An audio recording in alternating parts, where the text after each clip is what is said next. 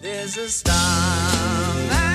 podcast de l'étiquette, le guide de l'élégance masculine, est réalisé en partenariat avec Bleu de Chanel. Je vais commencer par le bas. Euh, j'ai une paire de Church que je traîne depuis euh, plus d'une dizaine d'années, facile. J'adore ces chaussures parce que elles me ressemblent. Elles me ressemblent euh, quand quand je suis dans une dans une ambiance sérieuse. Voilà, c'est des chaussures, elles sont droites, elles sont solides. Elles passent le temps, elles sont élégantes, elles sont discrètes.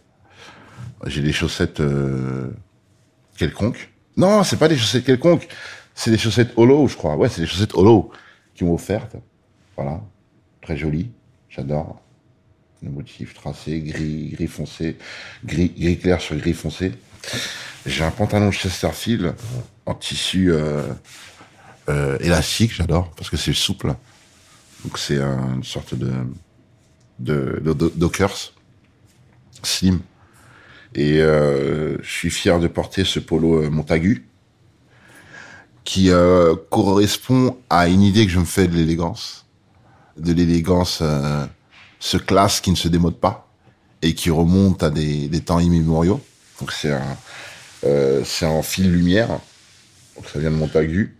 En dessous de ça, j'ai mon collier de perles avec des très belles couleurs, des colliers de perles de pierres, de pierres précieuses. J'adore les pierres.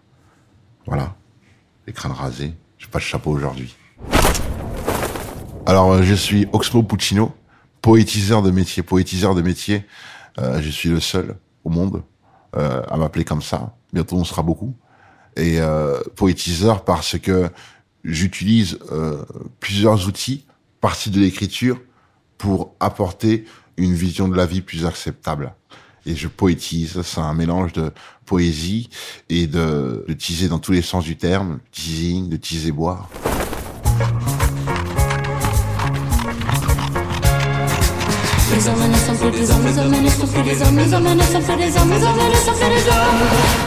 Habitude, le podcast du magazine L'étiquette. Aujourd'hui, mon style, il est simple et classique. Ce que je dirais. Simple et classique parce que c'est jamais dans les frasques, c'est rarement dans l'exubérant et ça suit rarement les tendances. Et si ça la suit, c'est une petite forme, mais pas dans la taille, euh, pas dans les couleurs. euh. En tout cas, toujours dans le classique parce que ça se démode pas.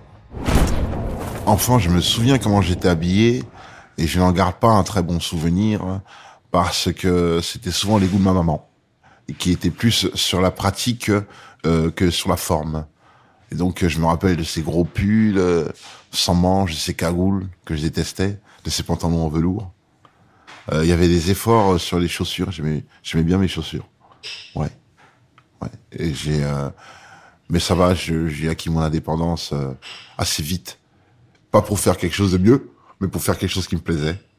Voilà. Vers 11 ans, l'âge de 11 ans. Ma mère était, euh, je vais pas dire élégante parce qu'elle attachait pas d'importance à ça. Elle était euh, soignée, propre sur elle. Enfin, elle l'est toujours. Et euh, dans le pratique. Dans le pratique, les chaussures, faut que ça fasse pas le palin au pied, faut que ce soit confortable. Un blouson, faut que ça tienne chaud, faut que ça se ferme bien, faut que ce soit solide.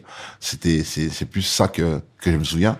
Et mon père, euh, bon, il avait euh, les tenues de bureau, de travail, mais euh, à partir, je pense vers la cinquantaine, quarantaine, cinquantaine, il a commencé à porter du Agnès B. Voilà, il avait des vestes Agnès B, et donc forcément, je les, prenais. Et euh, c'était, c'était, c'était un truc, c'était quelque chose en plus, en effet. Ouais, c'était quelque chose en plus. J'avais 17, 18 ans, 17, 18 ans, ouais, c'est ça. Porter des vestes Agnès B. euh, Aujourd'hui, ce serait des collectors. Des euh, avec des couleurs spéciales, bariolées, des rayures. Je trouvais ça génial. Génial. D'ailleurs, je vais essayer de voir si s'il n'y en a pas une qui traîne. Vers l'âge de 11 ans, c'est là où d'ailleurs je suis entré dans le hip-hop. Et j'ai vers l'âge de 11 ans parce que même si euh, tout le look n'a pas été inspiré par ça, euh, ça a commencé par un couvre-chef. Moi, j'ai acheté ma première casquette, j'avais 11 ans. C'est des casquettes euh, avec deux, raquettes de tennis qui se croisent, que t'achètes au supermarché. C'était ma première casquette. Depuis cette époque-là, j'ai souvent eu des chapeaux. Et euh, disons que c'est sûr que quand tu rentres dans le hip-hop, bah t'as tout de suite des codes qui te parlent. Et c'est ça qui est, ça qui, qui m'a capté en premier. C'est-à-dire que tu vois des mecs qui te portent le survêtement au, au rang de costume de sortie, qui te portent la basket euh, au rang de, de, de, de, de trouvailles de, de grands chausseurs. C'était merveilleux. Donc là, tout d'un coup, avec un survêt et des baskets, bah, tu te sens le king de la ville. C'est fantastique. Et c'est pas cher payé. Mes premiers survêtements, donc il y avait Adidas. Survêtement Adidas, t'avais un survêtement Adidas, t'étais, euh, un killer de la City. Survêtement Adidas. Ensuite, euh, il y a eu, euh, quand t'avais Sergio Tacchini. Sergio Tacchini. Sergio Tacchini. Et bien plus tard est arrivé, euh, il y avait Kappa. Fila. T'avais un Fila, t'étais, euh, t'étais, t'étais beau. Et bien plus tard est arrivé euh, Nike. Parce que Nike, pendant très longtemps, c'était que des chaussures. Quand Nike est arrivé, bah alors là, avec Jordan, les, les, les survêtements Flight et tout, c'était le, c'était l'espace. C'était extraterrestre même en termes de, de, de, de, tissus, tissus techniques. C'était dans, dans, dans les premiers, les tissus froissés, enfin tout ça. C'était génial. Et c'était l'élégance euh, ultime.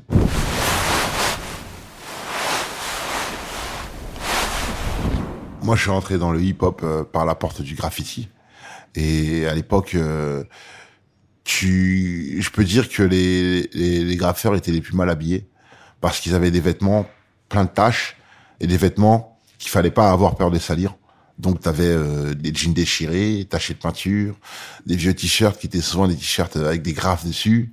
Voilà, les, mains sales. C'est ça le, graffeur.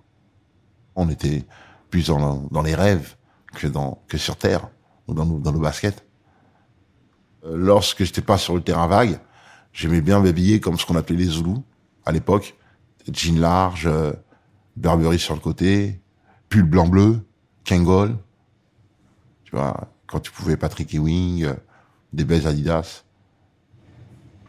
C'était ouais, c'était- ça défonçait. Défonçait.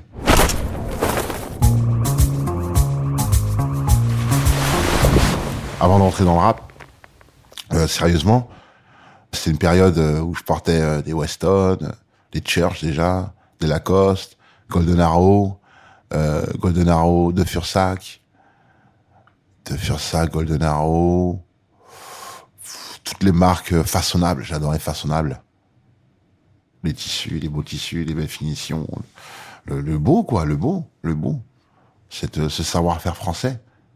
Oh ouais, j'a- j'adorais ça vers l'âge de, ça a duré entre 17, de l'âge de 17, 16, 17 ans jusqu'à 20 ans. 20 ans, 19, 20 ans, quand je rentre le rap. C'est là que j'ai pris la notion de l'apparence, la- la- l'importance de l'apparence, ça change tout. Ça change absolument tout, la manière dont tu te présentes, parce que tu ne marches pas pareil selon les chaussures que tu portes. Donc, euh, ça, ça change d'une personnalité, la manière dont tu habillé. C'est à cette époque-là que j'ai compris euh, que c'était une manière de s'imposer dans la société aussi. Porter des vêtements comme ça, c'était un signe extérieur d'aisance, pas de richesse, mais d'aisance. Ça veut dire euh, que dès que tu faisais un peu d'oseille, euh, les premières choses que tu faisais, après bien manger, c'était passer au magasin, acheter des, des sapes, des Timberland, des Lacoste, euh, des sapes Marlboro, c'était mortel. Et quand tu faisais un gros billet, c'était petit blouson McDouglas, voilà. Toujours, euh, toujours, toujours à la classe. Les fringues parlent pour toi. T'as plus besoin de parler. Ça annonce qui tu es. Ouais, c'est comme la voiture. La voiture dans laquelle tu arrives, et selon l'attitude que tu, tu, tu déploies, t'évites de, de raconter des romans, tout simplement. Ouais. Et forcément, ben, tu parles pas aux mêmes filles. Ouais. C'est presque une question d'habitude. C'est une question là où tu te situes. Et moi, je me situais parmi ces gens-là. Ces gens qui s'habillent bien, qui s'entourent bien. C'est ma normalité. Parce que c'est, il fallait déployer de l'énergie pour en arriver là. Donc, euh, en arriver là, te donner une certaine assurance, en plus, qui, euh, voilà, qui facilitait euh, les contacts. Peut-être trop même. Peut-être trop même, ouais. Peut-être trop dans le sens où on peut aussi se baser sur ça pour établir la valeur de quelqu'un, la valeur potentielle de quelqu'un. C'est ça aussi, ses côtés pervers. Dans les vêtements, il y avait une portée, euh, une portée de, de revanche sociale aussi, par rapport à ce que les parents pouvaient représenter, par rapport à, l'image qu'on pouvait se faire de nous. Voilà, on arrive bien habillé, euh, on surpasse la, la, la demande, voilà, ou les acquis. C'était assez important pendant un moment. Et puis après, moi, j'ai, quand j'ai commencé à faire de la musique, j'ai vu, voilà, j'étais dans d'autres réalités.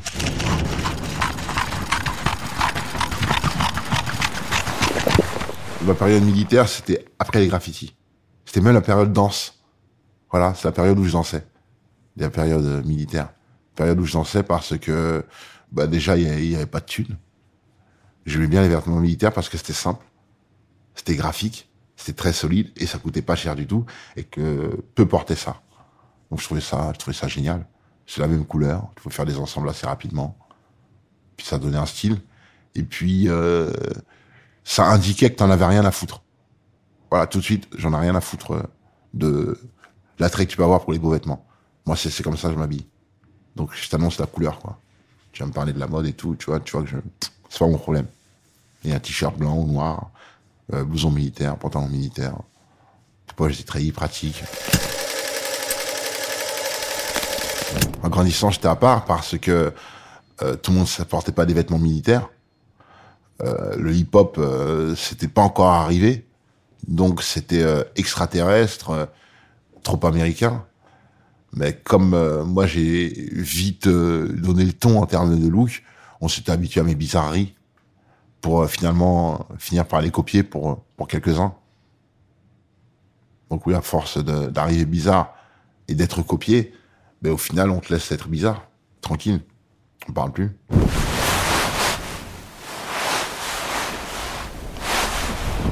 Ben, et Clark Wallabies, euh, c'est une, pour moi, c'est la chaussure parfaite dans sa simplicité. J'ai les pieds plats larges, donc dans sa forme aussi dans la matière, cuir ou peau retournée, c'est les meilleurs en peau retournée parce que c'est souple. C'est l'agneau, je crois que c'est l'agneau aussi. La semelle extrêmement douce. Ce que je pouvais reprocher avant qu'ils ont changé, c'était la semelle glissante, mais depuis ils ont rajouté une, espèce de couche qui fait que c'est devenu antidérapant. Si vous pouvez, je porterais que ça moi. J'adore ces chaussures et donc je les avais vues en premier sur des chanteurs de reggae, de, de ska aussi, et puis plus tard euh, sur euh, euh, les rappeurs comme Brand Nubian, les rappeurs comment ils s'appelaient les rappeurs engagés, très engagés là, afro afrocentristes, j'ai oublié le nom. Ils portaient des Clark aussi. Et puis quand Wu-Tang est arrivé, bah là c'était l'apothéose, c'était la quintessence pour moi. Wu-Tang sont arrivés avec la même passion que moi pour les Clarks. Ils les ont déclinés, enfin les porter de toutes les manières possibles. Dans les Clarks, c'est fou. bise.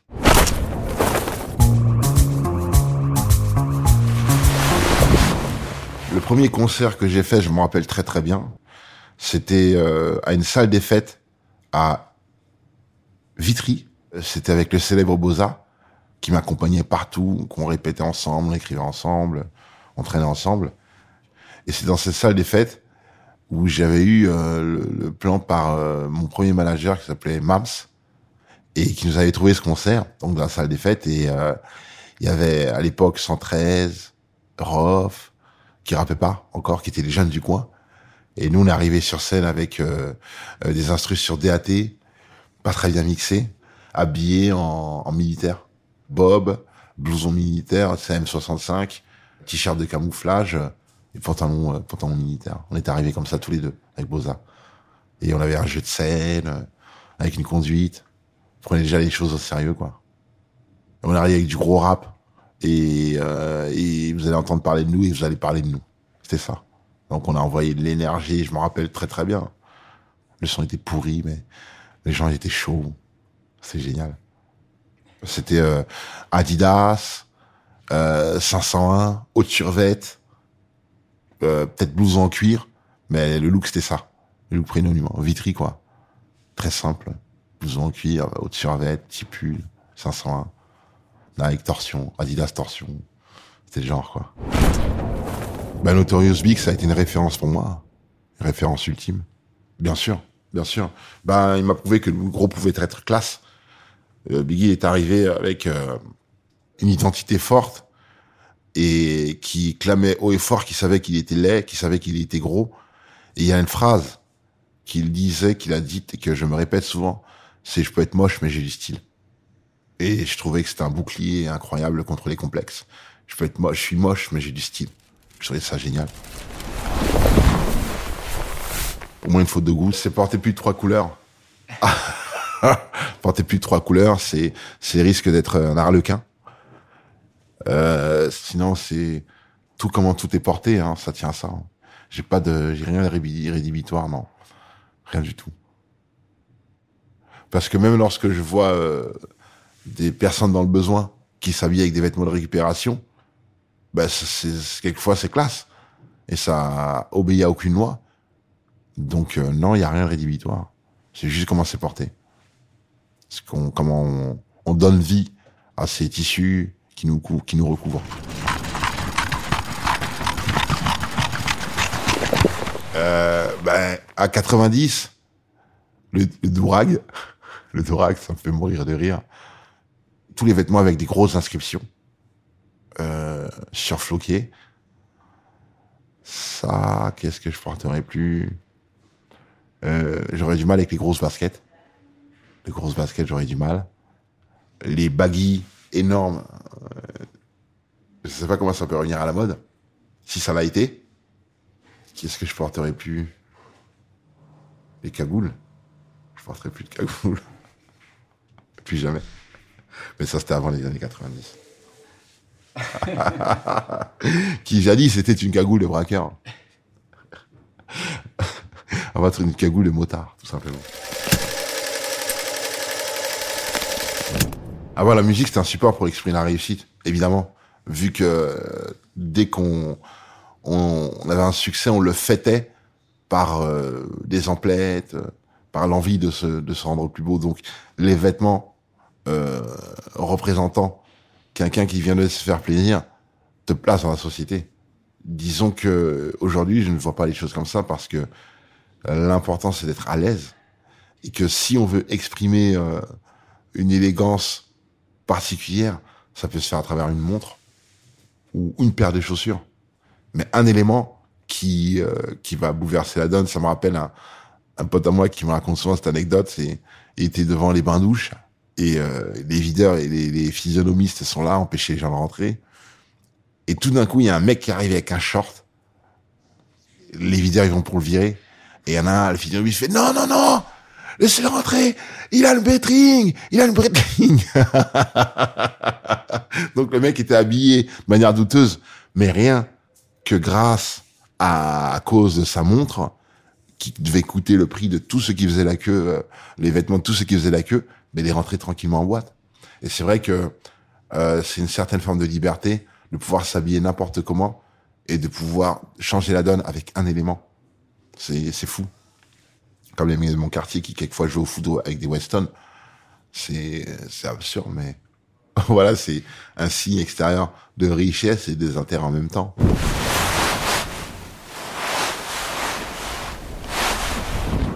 Bah, j'ai des complexes comme tout le monde, forcément on sera jamais comme on veut. Euh, moi, je l'ai accepté et euh, je me concentre sur euh, le confort que je peux avoir avec mon corps. Donc, ça passe par du travail, beaucoup de travail, parce qu'on n'a pas tous le même patrimoine génétique. le temps passant, c'est moins évident. Donc, c'est un travail. C'est un travail et ça joue sur tout le reste, en fait. Quand tu es, es, confortable dans ton corps, ben, tu peux affronter beaucoup plus de choses. Moi, je m'accepte comme je suis, en tout cas à cette époque-là, je, je, je, faisais toutes mes toutes mes garde-robes aux États-Unis parce que euh, à Paris, il y avait un magasin ou deux qui s'appelait euh, Grand Taille ou XXL et ils prenaient des articles américains, mais avec un tri qui leur appartenait, des goûts qui leur appartenaient. Donc, il fallait se contenter de ça. Moi, j'ai mon frère qui fait du 47 ou du 48. Euh, c'est extrêmement compliqué. Là, aujourd'hui, on commence à voir euh, des gens de poids euh, de plus en plus en France. Donc, euh, il y a un choix plus large. Mais pendant longtemps, c'était la galère. T'étais obligé de t'habiller moche si tu faisais, si trop gros.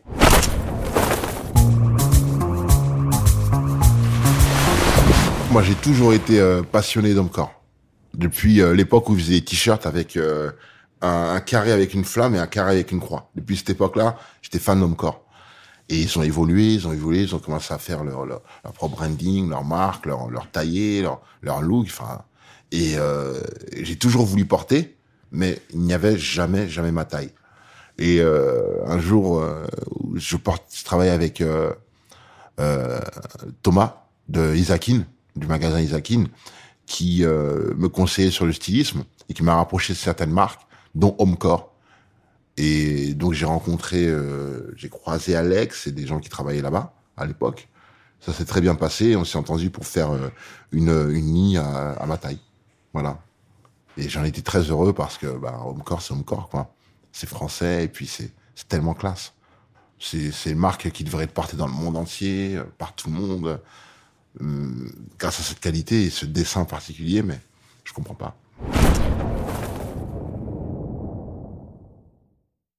N'y a pas de look des rappeurs actuels. C'est des revues de mode. Je dirais même que c'est les rappeurs qui se sont fait avaler, se sont fait absorber par la mode, qui les a récupérés. C'est-à-dire aujourd'hui, euh, euh, toutes les grandes marques, euh, toutes, les, grandes enseignes ont leur paire de baskets, leurs survêtements, euh, l'accoutrement du rappeur. Et donc, quoi de mieux pour vendre ça que le rappeur lui-même? Et le rappeur, ça le dérange pas parce que lui, dans son fort intérieur, il a toujours voulu cette reconnaissance. Il est là où il a toujours voulu être, mais on se rend compte que, comme souvent, tout se passait dans le voyage et pas la destination. Et c'est drôle parce que ça donne l'impression qu'ils sont arrivés au bout de quelque chose. C'est-à-dire que vous avez créé un style avec des vêtements de récup et des choses que personne ne portait. Vous l'avez porté au firmament pour finalement euh, que ce soit récupéré par les marques qui vous ont refusé une légitimité euh, pendant toutes ces années. Donc euh, c'est ça que je trouve. Et Aujourd'hui, il n'y a plus de style du rappeur. Il n'y a plus de style du rappeur. Tu, ici, ils donnent des, des noms de marques. Euh, si c'était des marques qu'ils avaient créées eux-mêmes et qui citeraient des marques comme euh, comme Homecore, euh, comme Rong, euh, voilà, ce serait plus compréhensible. À l'époque, il y avait Carl Kani, il y avait euh, Cross Color, enfin des marques comme ça, Fubu, et c'est ça que portaient les rappeurs. Et c'était, euh, il y a quelque chose de cohérent, un univers entier, même si ça ne remportait pas un franc succès, c'était c'était une identité à part entière. Et ben là, elle s'est diluée, elle a disparu, bien sûr, bien sûr. Il n'y a pas de look du rappeur aujourd'hui. Le survêtement, le survêtement, le survêtement, le survêtement, pour moi, il a perdu son sens originel. Bon, bien sûr, c'était un vêtement de sport. Ensuite, euh, un vêtement d'aisance, mais après, devenu l'uniforme du rappeur. C'était l'uniforme des racailles. C'est-à-dire, quand tu voyais une bande de mecs arriver en survêtement, tu partais en courant. Personne n'appréciait ça. Ben, Aujourd'hui, c'est la classe. Ton petit survêtement en velours, chez Balenciaga. Tu vois. T'as les petites euh, Yeezus au pied. Tu vois. Qui, qui, qui, n'inventent rien du tout, quoi. Ça invente rien du tout. C'est juste une couture à l'envers. Hop, on inverse les lacets. Mais rien n'a été inventé. Euh, depuis la Air Force, euh, depuis euh, l'Air Force, depuis les Jordan, la Reebok Integrity, enfin, on n'a rien inventé du tout. On fait la même chose en plus moche et en moins solide, surtout en moins solide. Ouais. Les Air Max, tout ça. On va pas avancer. Pour moi, euh, la robe de Young Thug, ou les, les chaussures de Kanye, ou les cheveux de, de, de c'est pas c'est pas Lil Pup, c'est l'autre là, 69. Euh, même les tatouages sur la figure, c'est une manière d'attirer l'attention. Et ça rentre plus dans une démarche stratégique de marketing euh, que dans la raison d'exister profonde de ces objets-là. C'est-à-dire, euh, comme je te disais tout à l'heure, euh, alors, qui l'a pas fait Ben c'est nous. Voilà. Et on parle plus du fait que ce soit les premiers. On parle plus de l'effet plutôt que de ce que ça présente. On parle de la robe de, de Thug, mais on parle pas de la, la, de la, de la marque, on parle pas de la couleur, on parle pas du tissu. On parle juste du fait qu'il porte une robe. Donc on parle pas du vêtement en fait. Ah, C'est important de paraître. Moi, au fond moi, j'en ai rien à foutre. Mais c'est tellement important pour l'interlocuteur que je suis obligé d'y atteindre une, une importance, bien sûr, parce que on accorde beaucoup d'importance à la forme et j'en tiens compte. Donc, euh, ça me permet d'avoir un ascendant sur l'autre. S'il me suffit de mettre un polo ou un t-shirt pour que tu me vois mieux, bah, je vais le faire. T'inquiète pas. C'est dommage parce que, enfin non, c'est dommage. Ça va dans la direction euh, que prennent les relations humaines à distance, où on se suffit de quelques mots échangés sur un smartphone et une apparence pour se faire un avis euh, sur quelqu'un.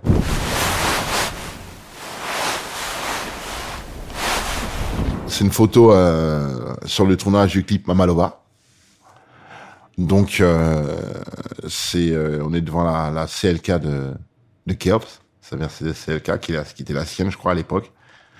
Et moi, je porte un, un jean, c'était, je sais pas, c'était les 7 504 ou les 511 de Levis, donc qui était euh, large, noir, noir foncé. Il y avait plusieurs noirs, j'ai un noir noir, presque double black, je crois, j'appelais ça. Un haut euh, Ralph Lauren, j'adorais Ralph Lauren, avec des rayures euh, bleu foncé.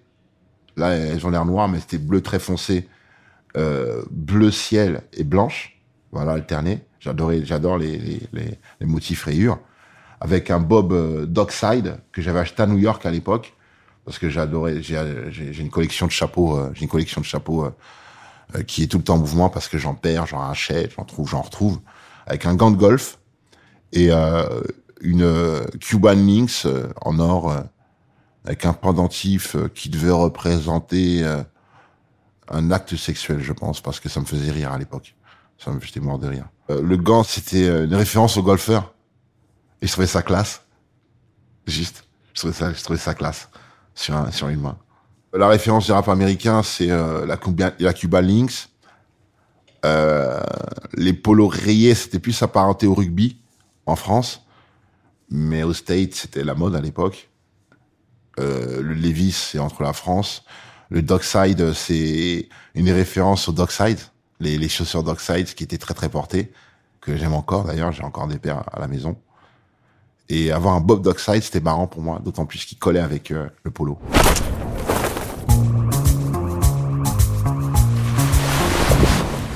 C'est la pochette du Cactus de Sibérie, mon troisième album. C'est déjà un costume Agnès B.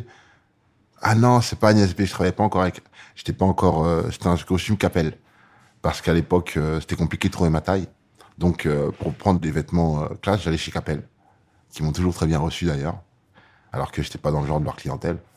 Et puis, avec ce, cette chemise blanche, blanche, blanche, et ce foulard en soie blanc, un chapeau Borsalino, que je dois retrouver absolument, et les mêmes Chesterfield que je porte aujourd'hui. Le jazz et les gangsters, c'est, c'est un peu euh, une histoire de famille. Et donc, euh, c'est en même temps les codes de l'élégance, de intemporelle, le costume. Mais c'est vrai qu'il est porté comme les jazzman, là. Ouais. Et euh, on en revient un peu à ces espèces de codes qui font que, dans un contexte euh, de précarité, les vêtements vous élèvent socialement. Quand on fait le lien entre les costumes et les gangsters, ben, c'est exactement le même propos. Se rendre respectable à travers son accoutrement. Sur le clip My Life, je porte un pantalon en toile large euh, de couleur beige, un débardeur et une chemise euh, typée hawaïenne avec un béret en cuir et un cigare et des lunettes jaunes aussi. Des lunettes euh, genre police jaune. C'est euh, bon, c'est des c'est des conseils de stylisme, mais c'est des conseils de qui, qui me correspondent. Et euh, je m'habille pas comme ça tous les jours.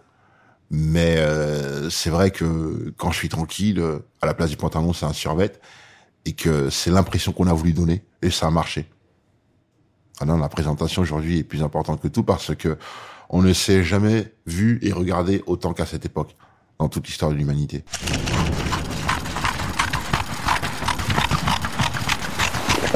Si on le cambriole, je voudrais bien qu'on me laisse mes manteaux sur mesure Agnès B.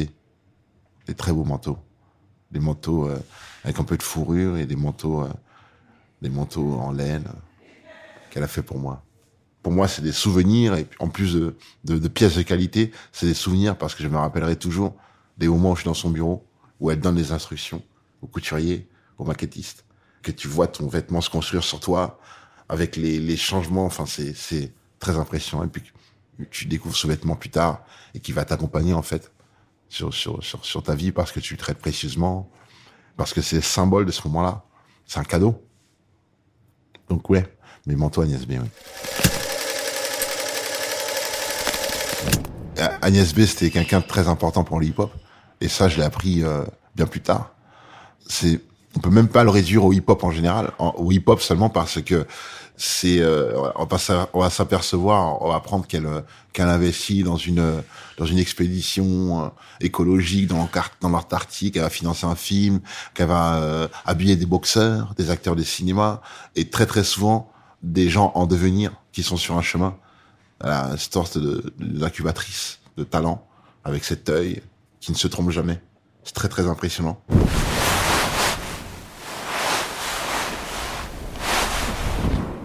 Il m'est arrivé de traverser des périodes où tu es entouré de personnes euh, éloquentes, qui a des millions d'interlopes. Moi, j'ai grandi dans les quartiers, donc euh, euh, forcément, j'ai très vite vu des gens très bien habillés avec des vêtements coûteux, très classe, et ça restera un symbole de réussite. C'est vrai qu'elle était bien habillée, tout de suite on fait la différence. Vraiment. On se rappelle de vous. On vous estime. À tort ou à raison.